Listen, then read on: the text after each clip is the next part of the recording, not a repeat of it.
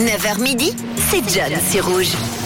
Les infos du jour, c'est le moment où on met tout en pause et on se retourne voir euh, ce qui a marqué notre histoire. Et aujourd'hui, on s'intéresse sur ce qui a pu se passer un 28 avril, journée mondiale de la sécurité et de la santé au travail. Et pour commencer, avant tout, on souhaite aujourd'hui une bonne fête à toutes euh, les Valéries.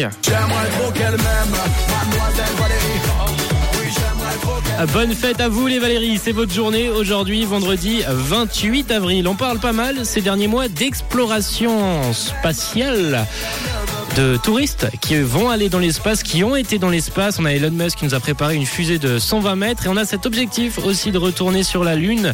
L'espace est au cœur de certains sujets en ce moment, mais c'est pas tout nouveau. Moi, quand j'avais vu les touristes dans l'espace l'année dernière, je pensais vraiment que c'était les toutes premières personnes non astronautes à le faire, mais non. Le 28 avril 2001, c'était il y a 22 ans, l'Américain Dennis Tito devient le premier touriste de l'espace et s'envole vers les étoiles avec deux cosmonautes russes à bord de Depuis Baïkonour pour un montant de 20 millions de dollars octroyés à l'agence spatiale fédérale russe. L'Américain avait réalisé son rêve. C'était une envie qu'il avait après un rude entraînement à la Cité des Étoiles à Moscou. Encore un peu avant dans l'histoire, une date qui peut résonner aux oreilles des Français puisque le 28 avril 1969, Charles de Gaulle démissionne de son mandat de président, président de la République française suite au référendum perdu la veille, 51 ans plus tard.